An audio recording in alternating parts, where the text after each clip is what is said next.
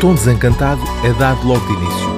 No primeiro dos pensamentos que constituem este livro, Giacomo Leopardi resume o mundo a uma liga de malandros contra os homens de bem e de vis contra os generosos.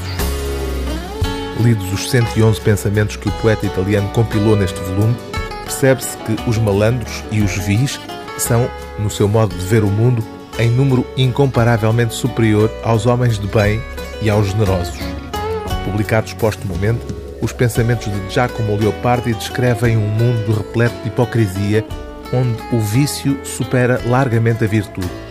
Um mundo dominado pela máxima bíblica de olho por olho, dente por dente, o que leva o poeta romântico a extrair dele conclusões como esta: Os homens envergonham-se não das injúrias que fazem, mas das que sofrem. Por isso, para conseguir que os injuriadores se envergonhem, a única maneira é pagar-lhes na mesma moeda. Poeta romântico do início do século XIX, Leopardi morreu cedo, aos 39 anos, mergulhado no mais profundo pessimismo antropológico. Um grande remédio para a maledicência, tal como para as aflições da alma, é o tempo.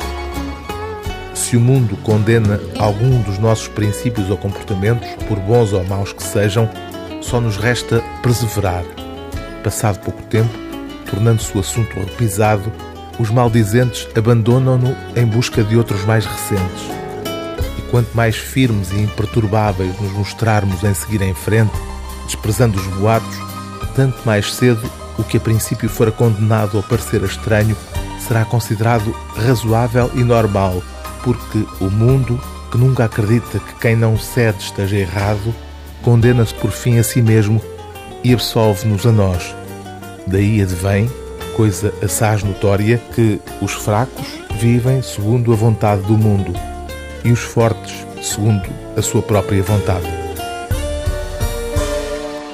O livro do dia TSF é Pensamentos de Giacomo Leopardi, tradução de Andrea Ragusa e Ana Cláudia Santos, prefácio de Rolando Damiani, edição Edições do Saguão.